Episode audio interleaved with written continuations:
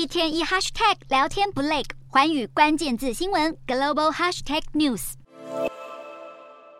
这节的寰宇大话题，我们要来带大家关心的是美国这一波严重的裁员潮到底怎么一回事？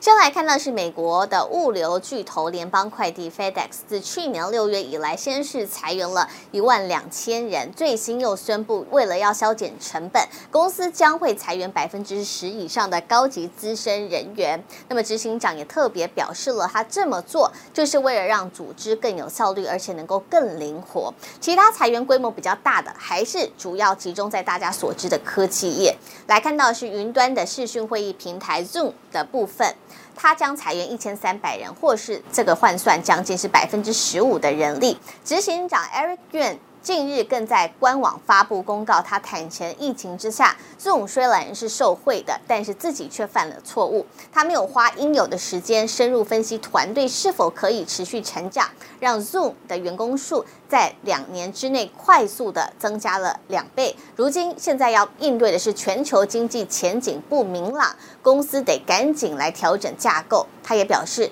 愿意来带头减薪，并且会放弃他的年度奖金了。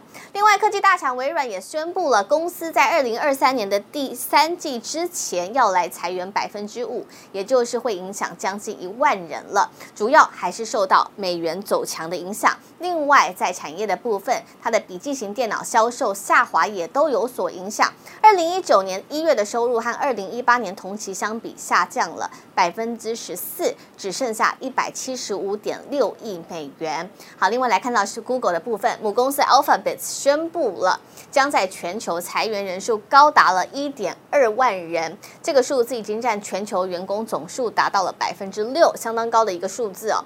主要还是受到企业削减广告预算的压力之下，Alphabet 决定。未来会把他的人才和他的资本投入公司最优先考虑的业务当中，也就是会专注在人工智慧产品的开发项目上面了。